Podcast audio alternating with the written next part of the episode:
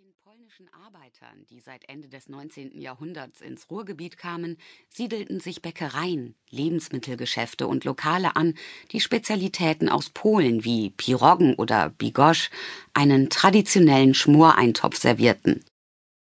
Nach der Oktoberrevolution 1917 schließlich gingen viele Russen ins Exil nach Berlin und in andere westeuropäische Großstädte, in denen in dieser Zeit eine ganze Reihe russischer Gaststätten aufmachten. Die außereuropäische Küche hingegen suchte man in Deutschland um 1900 noch vergebens. Ganz anders als in London, wo sich schon länger indische Restaurants etabliert hatten. Köche und Besitzer dieser Restaurants waren auf den Handelswegen des britischen Empire nach Großbritannien gekommen. Geschäftsleute und Studierende aus Indien gingen dort essen, aber auch britische Kolonialbeamte, die ihr Curry liebgewonnen hatten. In Deutschland etablierte sich nach der Küche der europäischen Nachbarn zuerst das chinesische Essen. Kurz nach dem Ersten Weltkrieg öffneten in Hamburg-St. Pauli mehrere chinesische Lokale, die den zahlreichen Seeleuten aus China vertraute Speisen boten. Die Einheimischen mieden die Lokale zuerst, sie galten als verrufen.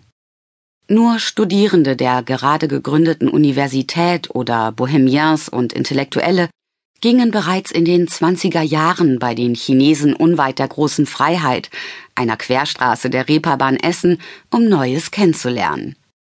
Kurt Tucholsky etwa schrieb über das Chongqing im chinesischen Restaurant sangen sie beim Tanzen, die ganze Belegschaft, einstimmig und brausend.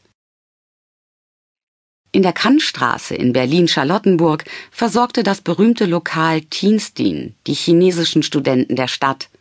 Es richtete sich im Unterschied zu den Hamburger Gaststätten aber auch ans deutsche Publikum. Hier bedienten deutsche Kellner im Frack.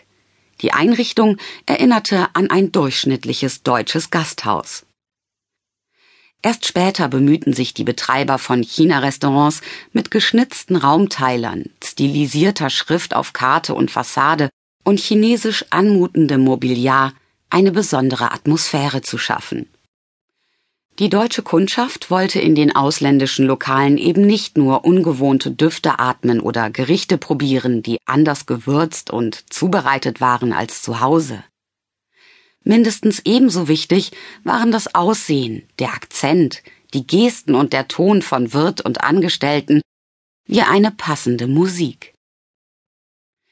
In frühen Restaurantkritiken liest man zudem häufig von einer besonderen Gastfreundlichkeit italienischer russischer, später auch jugoslawischer oder griechischer Wirte. Sie gingen auf ihre Gäste ein, schrieben die Kritiker. Die Kellner nähmen sich Zeit für die Gäste. Anders offenbar, als es in deutschen Gaststätten der Fall war. Die Einwanderung der ausländischen Küchen nach Deutschland stieß allerdings nicht nur auf Begeisterung. Einheimische Wirte, Köche und Kellner fürchteten die neue Konkurrenz.